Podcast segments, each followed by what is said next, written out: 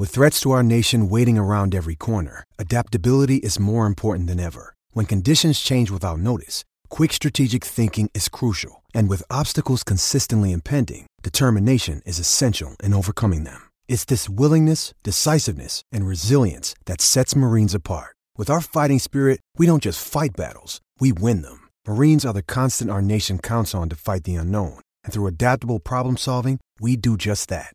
Learn more at marines.com.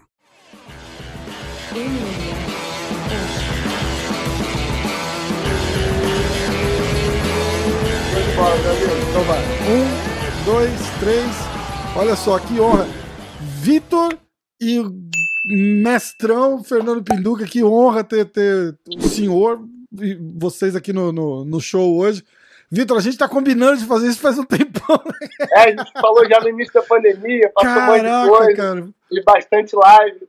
Nosso querido mestre aqui foi bem Demais. solicitado durante a pandemia, então acabou que a gente foi postergando, mas estamos aí. E aí, e Uma aí honra, muito obrigado. como tudo que funciona de última hora na porrada, ontem você fez um, um comentário num, do- num dos posts que eu fiz lá no, no É, Instagram. acompanho. E aí eu falei, cara, o que, que aconteceu? A gente precisa marcar aquela live. Eu falei, então vamos, vamos hoje. Uh, talvez hoje não dá, vamos amanhã. Eu falei, então vamos amanhã e estamos aqui. Mestre, obrigado de novo. Como é que tá? Tudo bem? Tamo, tá tudo em paz? Como é que tá, como é que tá o Rio de Janeiro aí? Deus, tudo, tudo sob controle. Saúde está em dia, é isso que interessa. Ah, graças a Deus, graças a Deus, é isso E aí. ele não faz live para qualquer um, não. Brigou comigo que foi meio em cima da hora. Tem que, ser, tem que ser meio combinadão com ele aqui. Ele falou, pô, em cima da hora, assim. Eu falei, não, podcast maneiro, o cara tem, tem um conteúdo maneiro. Aí ele mostrei pra ele, ele, ele aceitou. ah, que massa. A gente tá combinando de fazer isso faz mais de ano, né? Que pra, pro senhor foi em cima da hora. É porque a gente tem que se preparar para Exato, fazer um bate-papo legal, com as informações com certeza, esclarecidas, né? com Então, é, certeza. precisa de uma preparação, né? Mas é uma conversa só, então não tem, não tem nada de nada demais, nada que você já não falou um milhão de vezes, mas pra mim nunca, então vai ser uma honra pra mim escutar as histórias de novo. Ó, Legal. vamos, vamos, vamos começar lá de trás, assim, porque a gente tá falando com, com o, o mestre Pinduca, é uma das figuras. Eu vou, se não a mais, talvez o top 5 ali de, de, de tudo que a gente tem hoje no MMA. Começou lá atrás, a luta com, com o Russo. Eu quero, eu, quero, eu quero chegar lá, mas começar mais de trás um pouquinho. Como que foi o, a, a- o, o seu início na, na- nas artes marciais? O que, que te levou a, a, a treinar? E por que jiu-jitsu, né? Porque até na minha infância, é, o, o mais comum, assim, é judô, karatê, kung fu. E, e- e- como é que veio o jiu-jitsu pra você? Pro senhor. Então, a, a entrada do jiu-jitsu não foi bem por acaso. Foi uma situação de, de rua, né? Que você frequentava Copacabana nos anos 60, em que você, adolescente, tinha convívio com uma faixa etária maior, uma faixa etária menor, uma faixa etária igual à sua. E a, garotada mais velha queria tomar partido da força física, né? Então, jogo de futebol, é, praia, Copacabana, anos, anos 60, cara, e o quintal da gente, é, Caramba. a recreação era praia ali, morava na rua da praia. Então a gente jogava futebol, entrava no mar, o mar era diferente de hoje, tinha ondas maiores. Então você tinha que se, se garantir. E naquela época, a garotada mais velha queria mostrar força física, queria tomar a tua bola, queria. É, a gente chama de bullying hoje, né? Aham. fazer uma, uma, uma situação de domínio ali com os outros. Então você tinha que se garantir, mas essa diferença de idade, 12, 13, para 14, 15, 16, é muita coisa. Aham. Então, é, garotada, às vezes, não, não descia, ficava em casa, com medo da, dessa, dessa pressão. E eu, por, por, por livre arbítrio meu, né, eu nunca me deixei ser dominado. Então, eu respondi à altura, saía do palco dos caras, lógico, levava desvantagem. Na nossa época, a gente resolvia bullying assim, né, mestre? Ou, ou a é, gente, é, ou a gente arregava e falava, porra, não vou me meter com esse cara, ou a gente ia pra cima, né? O que, que, que aconteceu com o mundo hoje? É, mas eu, mas eu não recuava.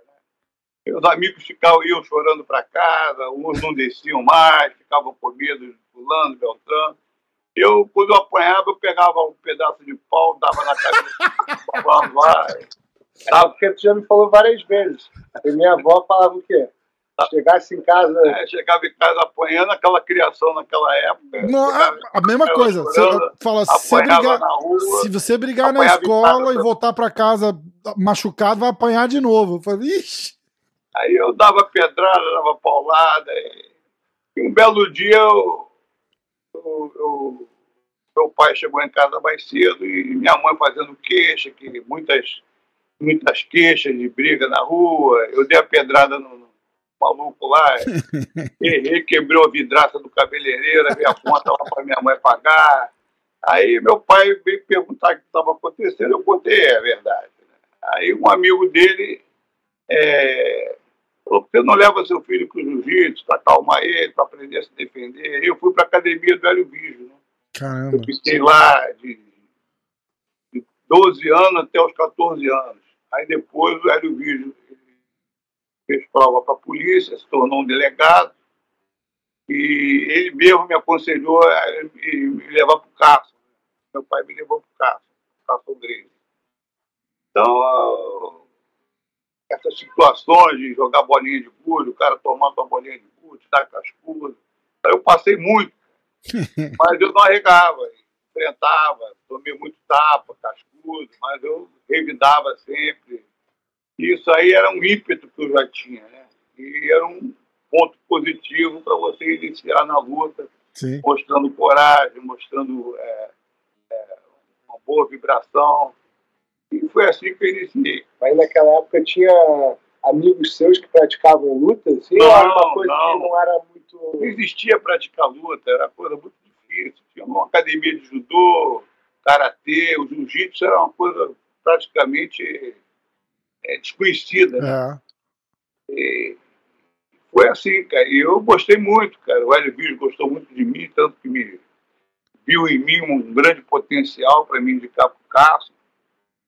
E ali segui, não parei mais, estou até hoje. É, isso, é, isso é muito legal. E, vo, e você é, faz parte e, e, parte atuante daquela, daquela, daquela época. A, a, a, os times eram as academias, né? E, e, e era e, um não, não, não, se juntava com o outro, até mesmo dentro da, da, própria família Grace, né? A gente tava falando esses dias aqui da tinha o Carson, tinha o, o Carlinhos com a, com, a, com a Grace Barra e tinha não, o, mas antes, antes era o Hollis. O turma, isso, mas era lá na Humaitá, não é isso?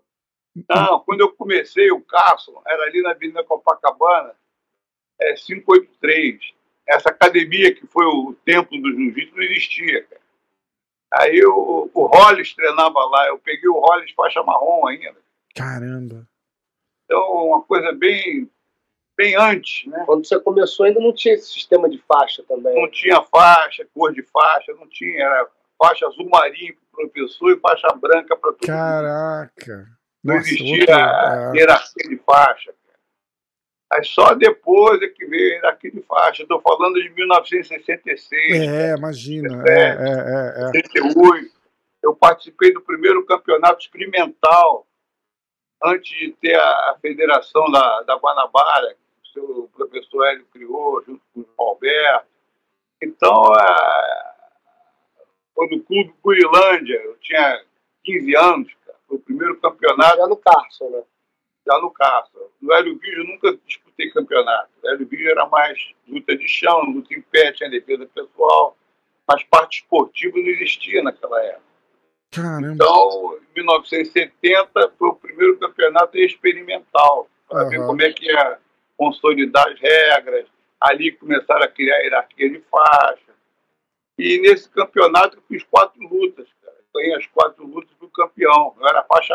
Aí o Cássio me deu faixa verde. Aí começaram a hierarquia de faixa, que era é, branca, amarela, laranja e verde, até 16 anos. 16 anos em diante, era azul, roxa, marrom e preta. Aí, aí 1970, 71, que criaram a hierarquia de Você faixa. lembra quem participou desse primeiro campeonato?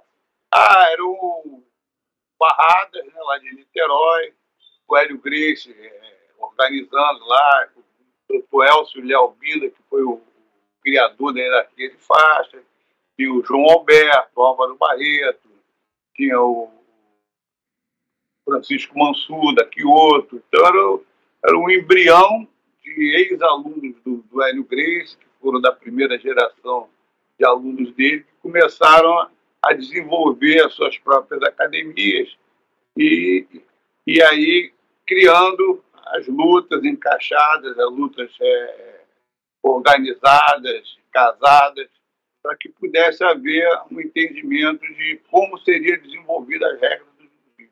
Entendi. Aí depois do primeiro campeonato oficial foi em 1973, cara. Eu já era Ah. faixa azul e disputei também esse campeonato. Foi no, no clube do Botafogo, lá no Burístico, e a segunda fase foi no ABB Lagoa.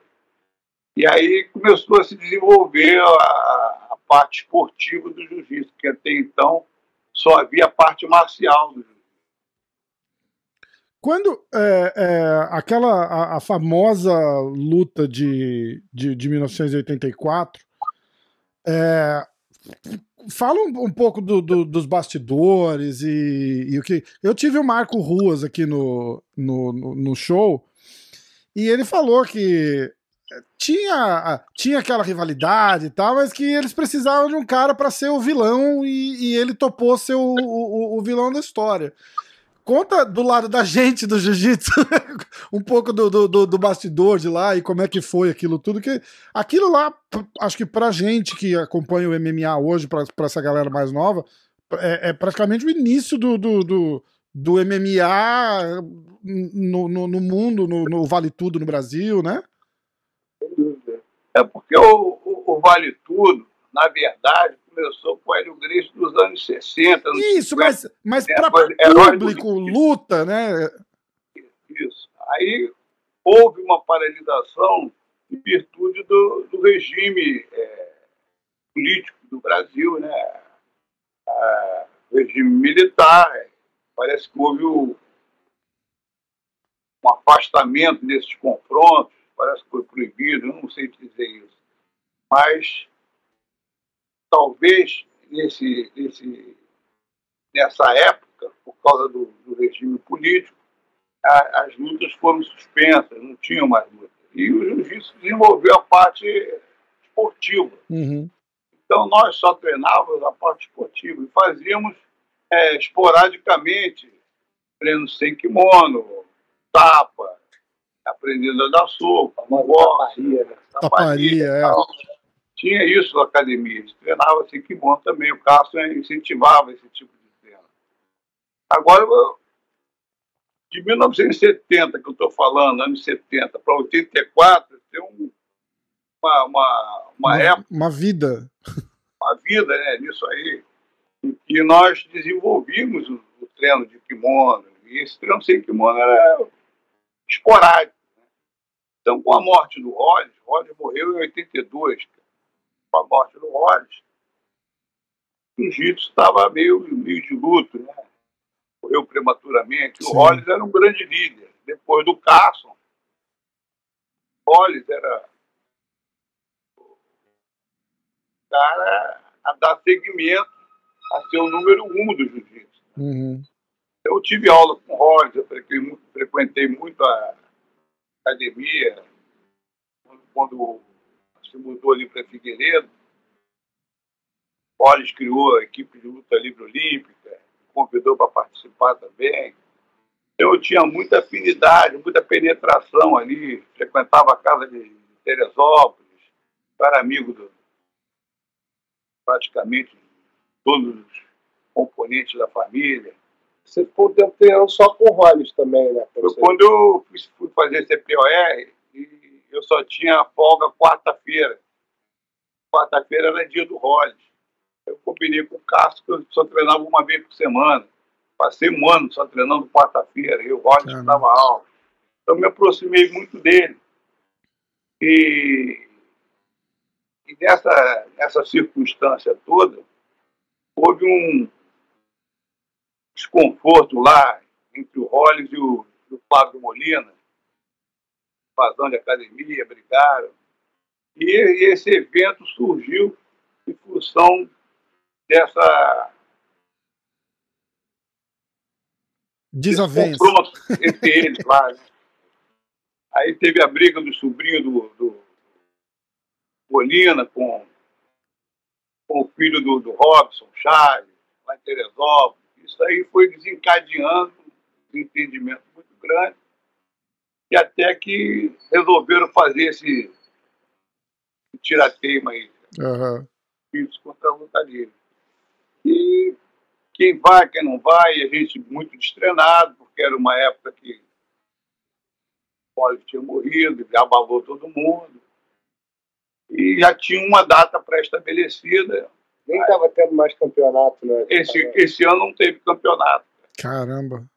Então, treinamos muito pouco tempo para isso. Né? Organizamos a equipe, me convidaram, fui convidado e resolvi participar. Deu o que deu. A luta não tinha regras, não tinha. Não tinha juiz? Não tinha uma, uma, uma situação de, de pontuação que no MMA, não tinha. Era desistir ou nocaute, nocaute ou finalização. Cara. Não tinha outra opção. E se não houvesse nenhum dos dois, terminava empate. Foi o que aconteceu. Ninguém morreu, eu não morri, o rua não morreu, então foi declarado empate. Uma boa experiência. E... Nessa época você também já não estava mais é, treinando para competição? Ah, eu estava com 32 anos, então eu sou formado em educação física, estava com academia de ginástica, estava treinando muito pouco e não tinha ninguém para ir praticamente, né? Pouca gente se, se apresentou com, a, com o intuito de, de representar o jiu-jitsu. Né? Aquela, aquela rixa do, do Rickson com, com o Marco Ruas, da invasão da academia, veio bem depois disso, então, né? Ah, isso aí eu acho que é rixa pessoal deles, que eles uhum. moravam perto um do outro. É rixa de modalidade, né? É, é. Como, é. Que, como que chegam e, e, e, e falam que é. Que é, é falou, ó, é, Pinduca, é você que vai lá lutar com, com, com, com o Marco Ruas para representar o jiu-jitsu. E o peso disso daí nas costas, naquela época, né? Como foi que te convidaram? Não, nós estávamos treinando, aí o Robson apareceu lá na academia e tava aquele zoom, zoom, zoom, aquele comentário, tem uns caras aí desafiando, e ninguém conhecia ninguém naquela época. Uhum. Ninguém sabia que era quem. E tem uns caras desafiando aí, não sei o quê, papapá, o cara da luta livre, do Muay Thai, do, do Kung Fu, era tudo misturado. aí o, quem é que vai, quem é que não vai, quem está treinando, ah, eu não estou preparado, fulano, eu também não, não sei o quê, vamos adiar, vamos botar para lá para frente. Aí o Robson foi categórico, ele era ele era superintendente lá do, do da Sudeste, do Maracanãzinho. Falou, não, põe o Maracanãzinho à disposição, os caras já marcaram é. data, vai ser um vexame para a gente se a gente não aceitar. Grace nunca recuaram de nada, né? Essa é a. Né? Sempre aceitaram todos os desafios. Sou discípulo Cássio e da família toda. Eu nunca vi Grace recuar, nenhum discípulo, nenhum, nenhum membro da família recuar. Sempre aceitaram todos os desafios. Então, era a ordem da casa ali. Vamos, vamos, vamos, vamos. Aí perguntaram, você vai? Vou. Boa. E aí eu treinei, treinei 10 dias, né? Treinei, inclusive, lá no, no Padre Antônio Vieira, lá no Coelho Grace. seu Castro falava, ah, como é que você tá mesmo? Tá bom, não sei o quê. Os caras muito brabo tudo, né? Que era muito bom. Né? É, aquela, aquele jeito dele, né? Grosso, né? O apelido dele era o grosso. Né? e ele confiava muito em mim, né? Eu era assistente dele, fui assistente dele durante uma época. Então ele sabia do meu potencial. E sabia que jamais eu ia perder a luta. Poderia acontecer o que aconteceu, mas perder ali, ele sabia que eu não ia perder. Eu também tinha convicção que poderia fazer um, uma, um bom papel ali. Como foi feito, e foi por aí. Fomos lá para o treinamento, treinamos alguns dias, e fomos lá para o combate, foi, foi uma boa experiência. E, e, você já tinha feito alguma coisa do, do, do tipo lutar, o Maracanãzinho lotado, né? É, é, é, uma, é um negócio eu, eu inacreditável de imaginar naquela época ainda, né? Eu treinava é, para disputar campeonato, eu lutava os campeonatos com o ginásio cheio. Uhum. Era jiu-jitsu, né? É, é. Eram 10 minutos de luta, de kimono. Ali foram 5 minutos de cada round, que é pouco, relativamente pouco para o praticante de jiu-jitsu, né? Que nós estamos acostumados a lutar 10 minutos. 10 minutos. E sem kimono, e valendo, valendo pancada, né? Nós treinávamos às vezes na academia, às vezes visitas que vinham. É, visitas que iam na academia. O famoso confere, né? Fazer treino lá, pessoal do Karatê, pessoal do Kung Fu, pessoal do, do... Não tinha Muay Thai naquela época. Era Kung Fu, é, boxe, Uhum. Karatê, os alunos do Medi às vezes iam lá tentar fazer um treino mais específico assim, contra o jiu-jitsu. Né? É a rivalidade que tinha com o judô, que tinha com o karatê na época. Sim. Depois veio o e depois no final veio a boxe, depois a luta livre representada por esse grupo Sim. aí. A luta livre, se a gente olhar e, e, e, falar de um jeito bem genérico assim, era um jiu-jitsu sem kimono praticamente na época, né? É, os caras ficam loucos de falar isso. Isso aí era, era remanescente dos anos 60, 50, 60, que tinha o, o Tatu, o pessoal da luta livre, né, que rivalizava com o vem lá de trás. Uhum. Esse pessoal mais novo aí, viu, Bruno Sila, que começou a desenvolver mais essa parte sem kimono, e pegou, catequizou esses adeptos aí, Marco Rua, Eugênio, Hugo Duarte, uhum. e fizeram um clã específico de jiu-jitsu. É um jiu-jitsu sem kimono. É um jiu-jitsu sem kimono, né? Livre, né? É, é, é, é. E, e ficou uma época de rivalidade. Mas hoje em dia, acho que amansou tudo, todo mundo eh, se respeita. Tá, não, mundo. demais, demais. Quando eu tive com, com o Marco Ruas aqui, eu falei para ele, porque o Marco Ruas tá na Califórnia, né? E o Rickson também, eles estão a 10 minutos um do outro. Eu falei, escuta, essa brabeza toda aí, vocês nunca se encontraram por aí? Ele falou, não, não, já me encontramos, já encontramos numa festa, a gente se cumprimentou e tal. Mas é aquela história, né? A, a, a briga deles vai continuar eterna. Eles nunca vão lutar, e fica aquele aquele disse que disse, né? O, o Rickson chegou lá desafiando todo mundo para lutar, ninguém apareceu. E o Marco disse que isso nunca aconteceu. Então, então a gente só quem tá lá que sabe. São, são os mistérios do mundo da luta. Né? Exatamente. Escuta, a gente tava falando, aí você tava falando um pouquinho de judô também, que o pessoal vinha para buscar um treinamento. Sofreu.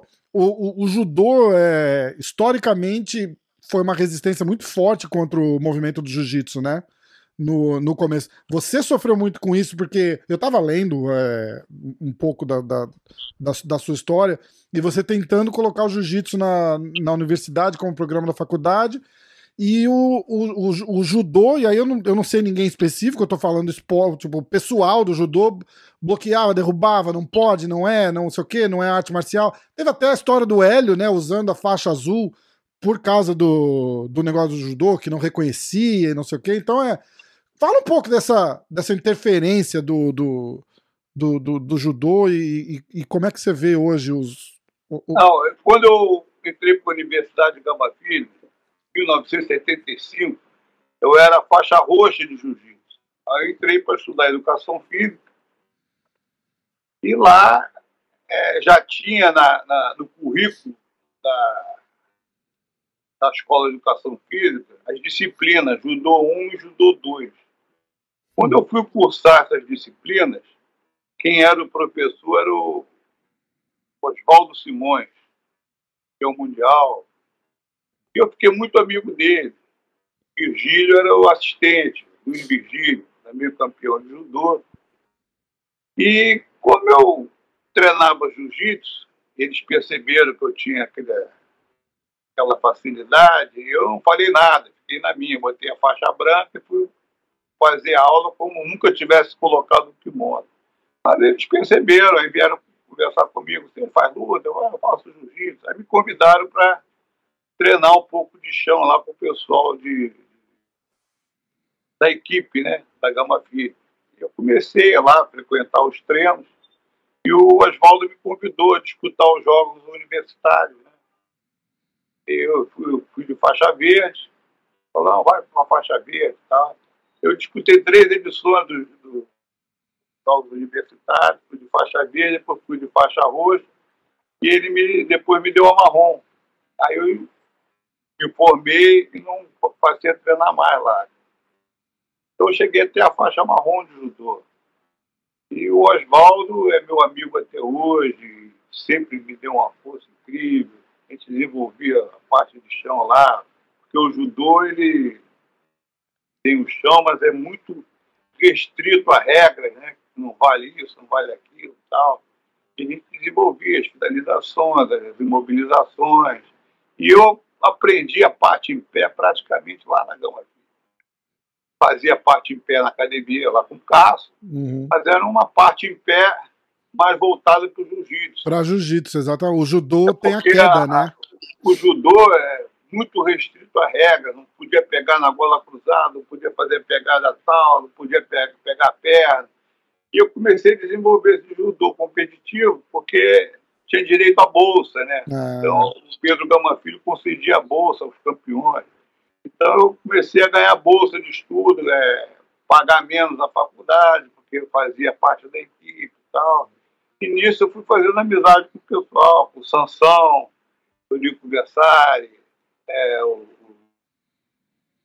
Oswaldo, Virgílio, e o Geraldo Bernardi, que era da minha turma também, o Alfredo Dornelles. Então tinha aquela cúpula da Gama Filho toda lá, o judô era muito forte, o judô e o karatê da Gama Filho eram muito fortes. Paulo Góes, o Barrigone. Então eram as duas modalidades de, de luta. Depois veio a capoeira com preguiça. E entraram dentro do currículo da Escola de Educação Física, como disciplina. O judô já estava, depois foi o karatê, depois veio a capoeira. E eu percebi que o jiu-jitsu estava com lugar vago. te deu esse estalo assim? Vou botar o jiu-jitsu. Me deu estalo, porque eu vi meu, meus companheiros lá se tornando professores. O Barricone era da minha turma. Geraldo Bernardo era da minha turma. O Preguiça era da minha turma. Então as portas estavam se abrindo para o desenvolvimento de outras modalidades. Aí eu resolvi, é, falei, pensei, vou colocar o jiu-jitsu, vou oferecer o jiu-jitsu também. Como é que se faz isso? Aí eu chamei o Hugo, né, o Barricone, como é que você fez para introduzir o jiu-jitsu? Ah, eu fiz uma monografia, fiz o histórico, não sei o quê, os benefícios do karatê, tal, uma coisa rápida.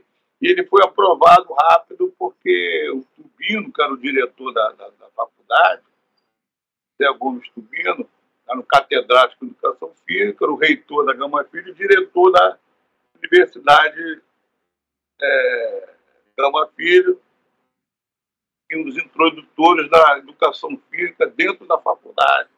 Era Mestre, deixa eu só te interromper um pouquinho. Vocês estão me vendo? Não. Não acredito.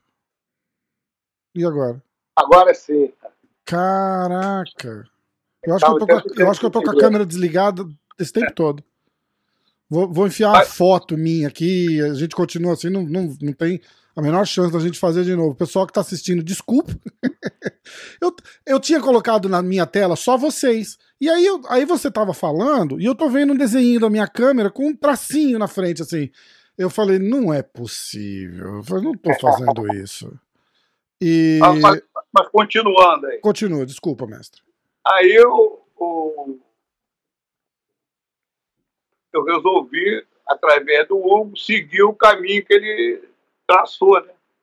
Fiz a minha monografia, fui lá na, na, na reitoria, conversei com o Tubino e mostrei a, a, a monografia com a intenção de introduzir o jiu-jitsu como disciplina na universidade, na escola de educação física.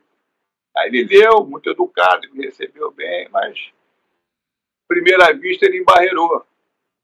Falou que o jiu-jitsu não tinha fundamentação educacional para ingressar na universidade. Falou que eu precisava pesquisar mais, que eu comprovasse a fundamentação educacional do jiu-jitsu.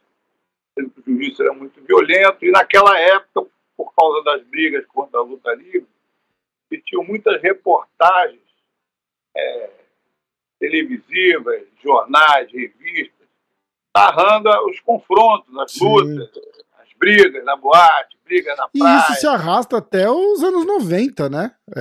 É. Isso aí era anos 80, meio dos anos 80. Uhum. E o Tubino falou que seria inviável a universidade aceitar uma modalidade socialmente não demonstrava fundamentação educacional. Era uma, uma, uma modalidade que promovia a violência.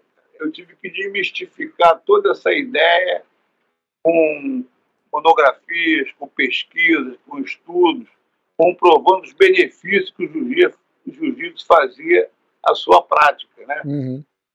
Então foi muito difícil para mim, eu levei quatro, cinco, seis anos para que o jiu-jitsu pudesse entrar. Caramba. E o judô lá, capitaneado por algumas pessoas, também resistiram à entrada do jiu-jitsu.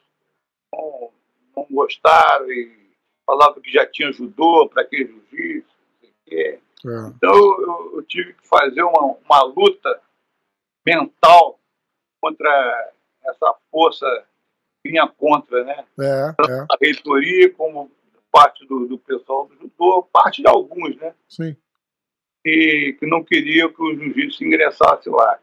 Aí eu encontrei o professor Pedro Gama Filho, que estava afastado da universidade, por desavenças familiares, o campeonato lá na Escola de Educação Física do Exército, levando o filho dele, que era pequeno na época, estava disputando o campeonato lá. E eu estava lá levando os alunos para disputar também, ele encontrou comigo, conversou, como está? Tudo bem e tal. E eu falei, professor, estou com um projeto aqui.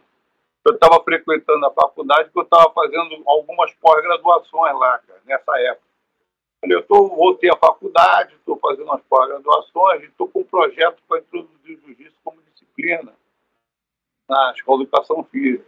Eu tenho uma série de dificuldades aí, cara porque é, o pessoal está questionando muito a minha monografia, dizendo que eu não tenho fundamentação educacional. Eu estou voltando para a universidade, vou tomar conta lá da Vila Olímpica, é onde era instalada a Escola de Educação Física. Ele tinha uns projetos lá de esportivos que atendiam a comunidade, atendiam N pessoas que moravam no local lá e falou: leva lá para mim o teu projeto para me dar uma olhada. Aí eu levei o projeto, ele adorou o projeto e forçou uma barra para o juiz. Tá? Foi aí que eu que foi aceito. Se não fosse o professor Pedro, dificilmente traria lá o juiz. Caramba, hein? E foi um sucesso absoluto, as turmas todas cheias. Depois, mais tarde, Gama Filho fez uma equipe qual eu comecei desenvolvendo lá, junto com o professor Paulo Jardim, desenvolvemos a formação da equipe.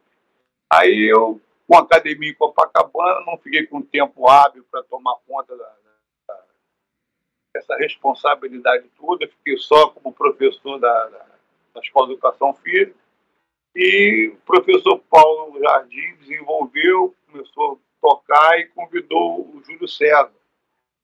E entrou para tocar com o Paulo Jardim essa parte do jiu-jitsu competitivo. Depois formou a GF Team.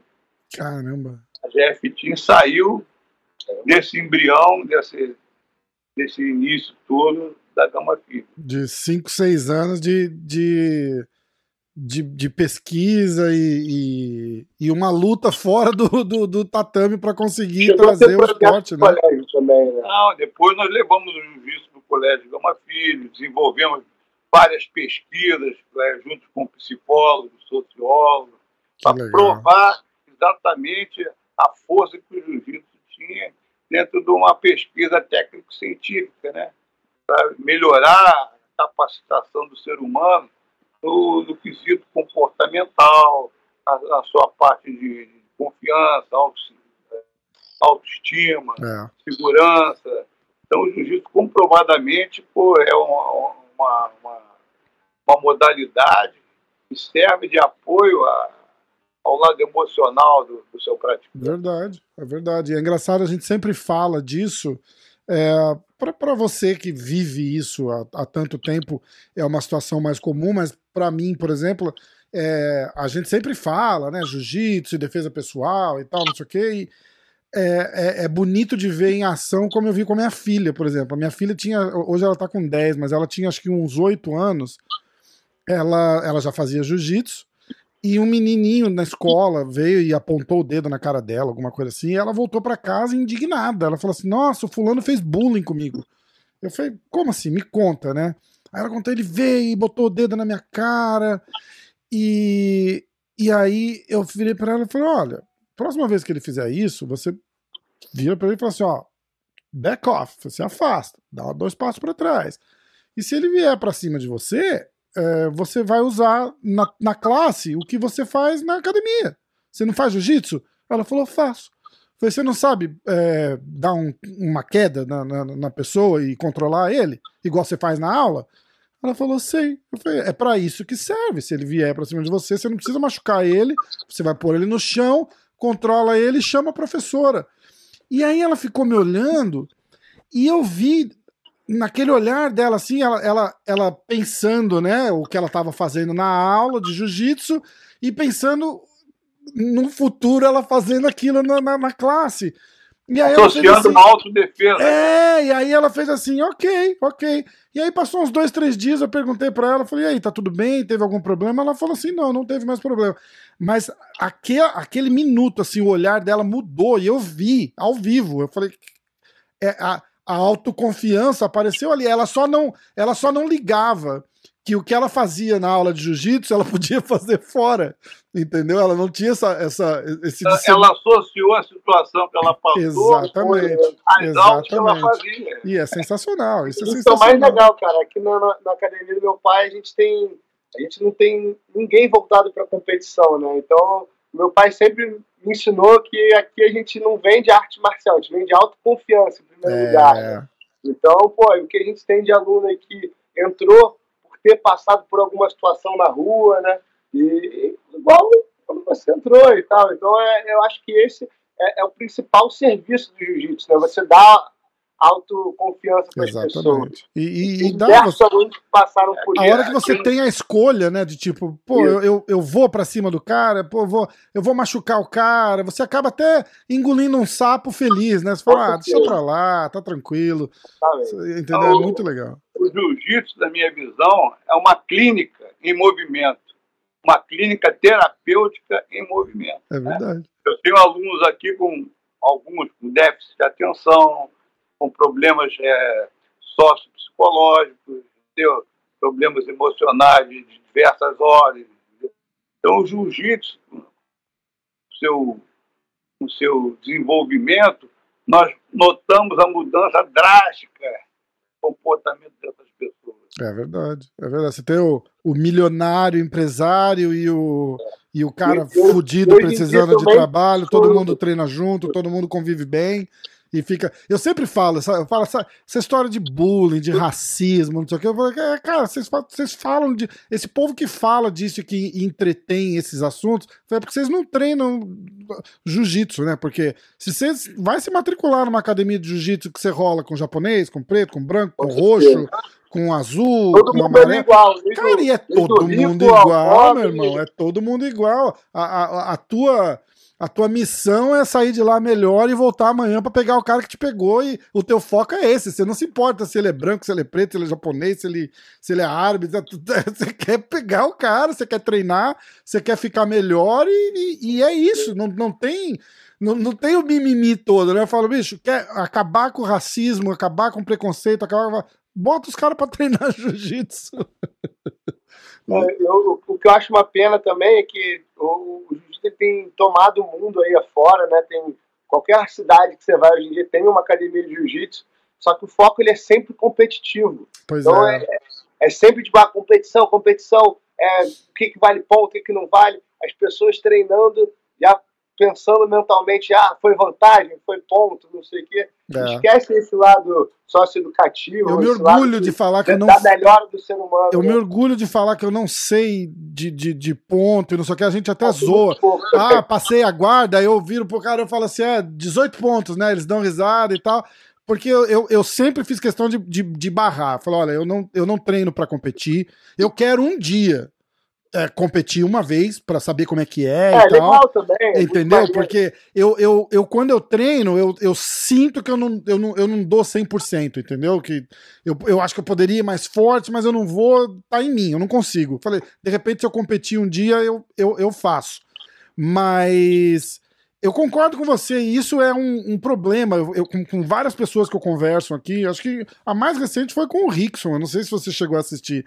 Ele falou, Não, cara, isso, não. é- isso é um problema, porque você tem um cara que nem eu, por exemplo, eu me coloco, eu tenho 42 anos de idade, eu vou, no, eu vou numa escola de jiu-jitsu pra treinar, eu não quero me machucar, eu não, eu não vou competir, eu não quero pegar um, um faixa preta que vai me jogar pra lá e pra cá pra eu ficar durão, eu não quero ficar durão, eu quero treinar jiu-jitsu, porra.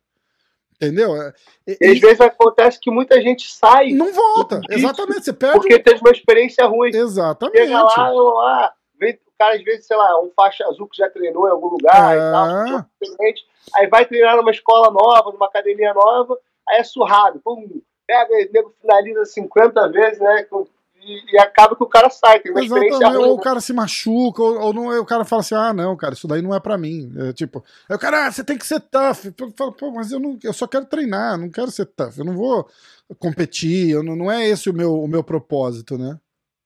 O, o jiu-jitsu é, é é uma fonte de exercício fantástica. Maravilhosa. Você treinar no jiu-jitsu é, desprendido de resultado, você treinar 10, 15, 20 minutos, você mexe desde o músculo da, da cabeça até os pés. Então, a fonte de exercício que o jiu-jitsu promove é espetacular. É. As pessoas não descobriram isso. É Isso é uma verdade. ginástica fantástica. Trabalha a parte mental, física, emocional, é, desenvolve flexibilidade, coordenação, resistência localizada, é, parte aeróbica, parte anaeróbica. Então, se você tiver uma oportunidade de manter no mínimo três vezes por semana uma frequência na academia de jiu-jitsu, num treino é, orientado, um treino supervisionado, você vai adquirir uma saúde fantástica. Vai. Você não vai se machucar, porque tem uma orientação de um professor que conhece a, a metodologia, e você vai fazer um exercício fora de série. Agora, a Uhum. metodologia empregada pela academia tem que ser voltada para esse sistema. Sim. Quando você promove é, treinos específicos voltados para a competição, aí já muda o cenário. Né? Então você já tem uma intensidade de alto nível, de alto grau, você pode se contundir Exatamente. por causa da, da implementação da, da, busca do resultado. É. Eu, eu treino muitas vezes é, na academia do Renzo em, em Nova York. Eu tô perto aqui. E, e eles têm um treino, ou talvez dois, no dia ali, específico para competição. E isso aí é legal. É, é, esse treino aqui das, das 10 ao meio-dia é o treino de competição. Quem quiser participar de competição vai treinar ali e vai treinar ali e, e aquele treino é para isso. O resto do treino é para aprender jiu-jitsu. Entendeu? Porque ele tem, ele tem esse, esse público que a gente tá falando também. Ele, pô, chega um executivo de Wall Street ali, o cara chega lá de terno, se troca e vai treinar jiu-jitsu. Esse cara não quer competir, esse cara quer, quer um exercício, ele quer o. Ele quer o. Ele quer o. a válvula de escape, né? Que você tá ali no tatame, você, você só se preocupa com o tatame, você esquece do mundo, né? E eu falo que é, um, é o, o melhor jeito que você tem para conhecer o seu corpo. Porque eu, eu sou um cara grande e pesado. E, e, metade das coisas que a gente aprende no jiu-jitsu não faz sentido quando a gente é grande e pesado. Porque você fala, se esse braço vier aqui, eu, na minha cabeça, eu tenho mais força. E o cara fala: não, não, não, não, não. Se você pegar esse braço e fizer assim, você ter. E você fala: não, não é possível. E, e, e você acaba tendo um conhecimento do seu corpo que você não vai ter em, lugar nenhum, talvez fazendo ginástica olímpica, todas as modalidades. Você, eu acho que você consegue o mesmo nível de, de equilíbrio corporal, assim, sabe? Porque é um negócio muito louco. A hora que você, hora que você começa a entender a, a evolução dos seus movimentos, assim, é um negócio inacreditável. Né? Você fala, caramba, cara, que. E detalhes, né? Tipo, como uma pegada faz diferença, como um, uma posição de uma mão faz, faz toda a diferença no balanço do corpo tal. É sensacional, é sensacional. E, essa metodologia era empregada pelo Hélio Grace na academia da Avenida Rio Branco, 151, quando tudo começou lá, entendeu? Então, as aulas eram específicas, voltadas para a defesa pessoal, e o jiu-jitsu nesse sentido aí. Porque não existia competição naquela época, é. não tinha treinamento para competição. Então, o jiu-jitsu ele foi desenvolvido e foi criado justamente para acontecer isso que você acabou de falar aí, atender a necessidade das pessoas nesse sentido. Esse é. que é a, a, a grande visão. É. Com o implemento do, das competições, das federações esportivas, o jiu-jitsu mudou um pouco a sua, a, sua figura do cenário esportivo ali, cara. Mas a defesa pessoal é sempre o embrião que deu a, a, a vida ao jiu-jitsu. Não podemos deixar desenvolver as técnicas que são oriundas do início de tudo, né? Da é movimentação do é chão, da luta em pé, do programa de defesa pessoal, da parte do ATMI. Jiu-jitsu tem o ATMI, cara. Tem a parte de golpes traumáticos, que é muito pouco utilizada, muito pouco treinada, né? Justamente para você saber se comportar no momento de dificuldade, numa agressão de rua. É verdade, é verdade. Agora eu queria saber uma coisa: o Vitor senta com você e, e, e, te, e te dá uma atualizada no jiu-jitsu de hoje, assim, Gordon cara, Ryan, esses caras. Uh... Tudo que eu pergunto pra ele, ele tem uma resposta na ponta da língua, impressionante. Outro dia eu tava conversando isso com o aluno dele, o Causada. Causada é, é aluno há quanto tempo? Desde 92. Desde 92. Cara, ele tá 30 anos, o cara tá aqui com ele e tal, faixa preta, bom treino. Aí eu tava fazendo coisas de guarda profunda, lapela e tal, coisas mais modernas, assim, né, digamos. E aí o, o causado falou, pô, cara, é, faz essa pergunta aqui pro teu pai, ver como é que ele sairia disso. Aí ele fez uma pergunta lá, ele já respondeu de bate-pronto.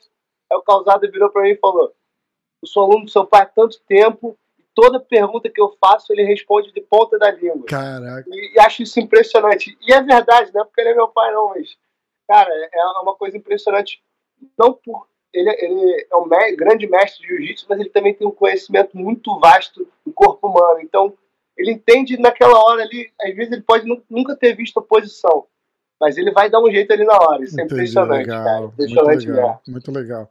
E você acompanha essa nova geração, você assiste, você. É... E eu, eu não estou falando necessariamente dos nossos campeões, do, de bochecha, de de Felipe Pena, essa galera que tá estourando no. no, no o jiu-jitsu de, de luta casada, sem kimono e tal, tá muito em alta hoje, né? Como é que você vê essa evolução do, do esporte? E o Vitão tá rindo ali já. Já, já vai levar uma paulada, né? Eu acompanho algumas lutas, alguns eventos desses, eu assisto, mas não é o meu, meu foco eu tento sempre mostrar pra ele, cara. Você fala, ah, vamos ver essa luta aqui, ver isso aqui. Ele, isso é muito chato. ele reclama muito das vantagens, eu concordo É com verdade. ele. As vantagens são muito chatas mesmo, cara. Porque na minha época, o não era livre e solto. Só terminava quando finalizava. Cara. Pra tu ter uma ideia lá no Castro, cara, o Castro botava sequência de quatro treinos. Você treinava oito minutos com quatro caras diferentes, cara. E só terminava quando o tempo acabava ou finalizava, cara. Não tinha contagem de ponto. A contagem de ponto era, era uma, uma situação de, de, de jiu-jitsu esportivo quando Sei. acabava a luta e ninguém finalizava. Mas a gente não treinava para contar ponto Aham. não fazia tática de luta para chegar naquela posição e ganhar depois que criaram essa vantagem aí, o negócio ficou mais chato ainda. O cara não luta nem por ponto, luta por vantagem. E a finalização fica cada vez mais distante. É. E a finalização é o grande eh, veículo É o objetivo. de força do jiu-jitsu, cara. Que É. nem o gol é pro futebol, que nem o nocaute é pro boxe, que nem a cesta é pro basquete. Entendeu? Então, você ter luta de jiu-jitsu sem finalizar, cara, eu acho isso aí. Eu tô acostumado com finalização. É, é. Buscar finalização. E ainda Exatamente. tem esse ponto de cada evento também ter, ter uma. Uma regra diferente, diferente. entendeu? E não vale- agora tá cheio de, de restrição, né?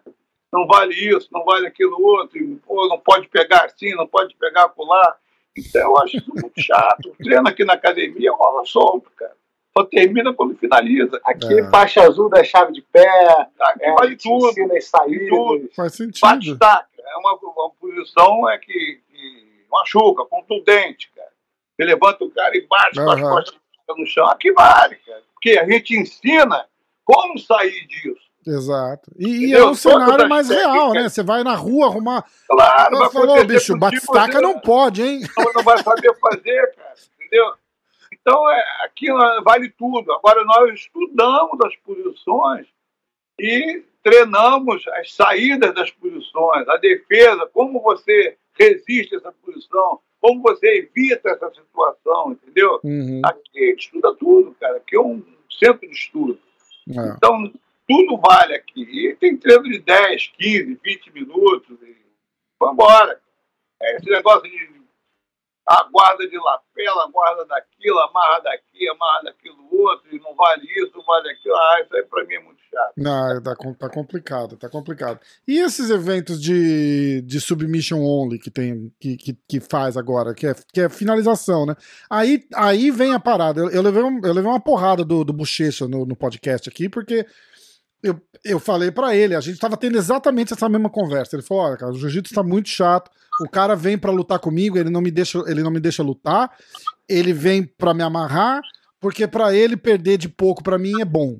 Entendeu? Era o, o, o, o Bochecha falando, né? E aí eu falei, aí eu, falei, aí eu, aí eu levei pro mesmo lado. Eu falei, Ih, é luta sem kimono, que só acaba quando finaliza. O problema é quando não finaliza, aí vai pra, pra morte súbita lá, né? Que aí o cara começa, ou começa nas costas, ou começa na chave de braço, e aí ele, fala, ele falou, bicho, mas o cara não tem que estar nas minhas costas. Ele não mereceu pegar minhas costas. Aí, porque agora, o que, que o pessoal faz nessa.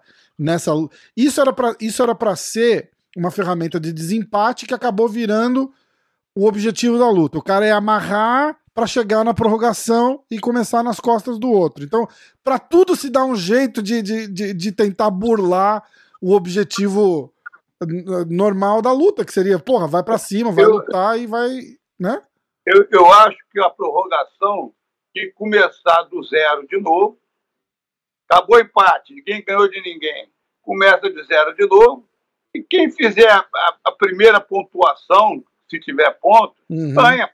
É. Os dois vão ter que ir para frente, lutar para frente, né? É isso aí. Seria mais viável do que começar nas costas. Por que começa nas costas? Exatamente.